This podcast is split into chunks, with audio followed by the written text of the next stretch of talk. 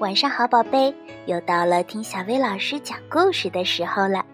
今天咱们要听的故事名叫《金老爷买钟》。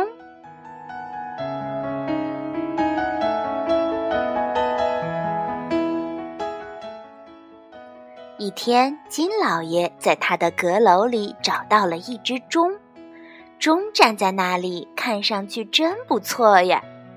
他盘算着。怎么才能知道它准不准呢？于是他就出门去买了另一只钟，并且把钟放在了卧室里。三点整，我得去看看阁楼里的那只钟对不对。他赶紧跑上了阁楼。可那只钟指向的时间却是三点零一分。我怎么才能知道哪只钟才是准的呢？他糊涂了。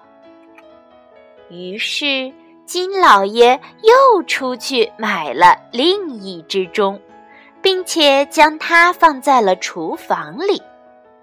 三点五十分。我得查查其他两只钟。他飞快地跑向阁楼，可阁楼里的钟却指向三点五十二分。他跑下楼，来到卧室，卧室的钟是三点五十三分。我还是不知道哪只钟才是准确的。他只好出去再买了一只钟。并且将它放在了门厅里。四点二十分，他说道。接着，他飞快地上了阁楼，那儿的钟指向四点二十三分。他又飞快地来到了楼下的厨房，那儿的钟却指向四点二十五分。他又飞快地上楼，来到卧室，卧室里的钟竟然是四点二十六分。这简直糟透了！金老爷没招了，所以金老爷只好去找钟表师傅帮忙。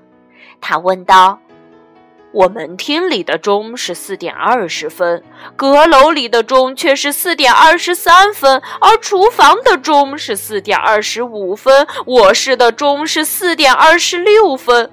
我不知道哪一个才是对的。”于是，钟表师傅决定去金老爷家看看那些钟。嗯，这只钟一点问题都没有。钟表师傅说：“不信你看。”说着，他举起了自己的怀表。厨房里的钟指向五点零一分。金老爷激动的大叫道：“我没错吧？”嗯，你的表是五点整，但是现在已经过了一分钟了。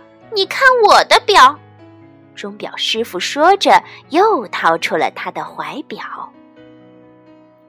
卧室里的钟指向五点零二分，钟表师傅肯定的说道：“嗯，百分之百正确呢。你看，阁楼里的钟指向五点零三分。”这只钟也没有问题。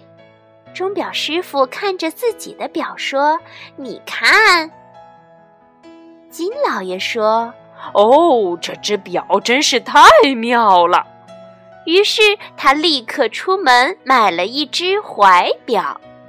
自从他买了那只怀表以后，所有的钟都非常准确了。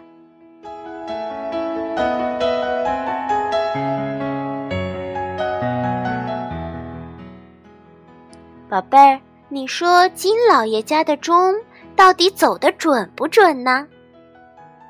好了，今天的故事就到这儿了，晚安，宝贝。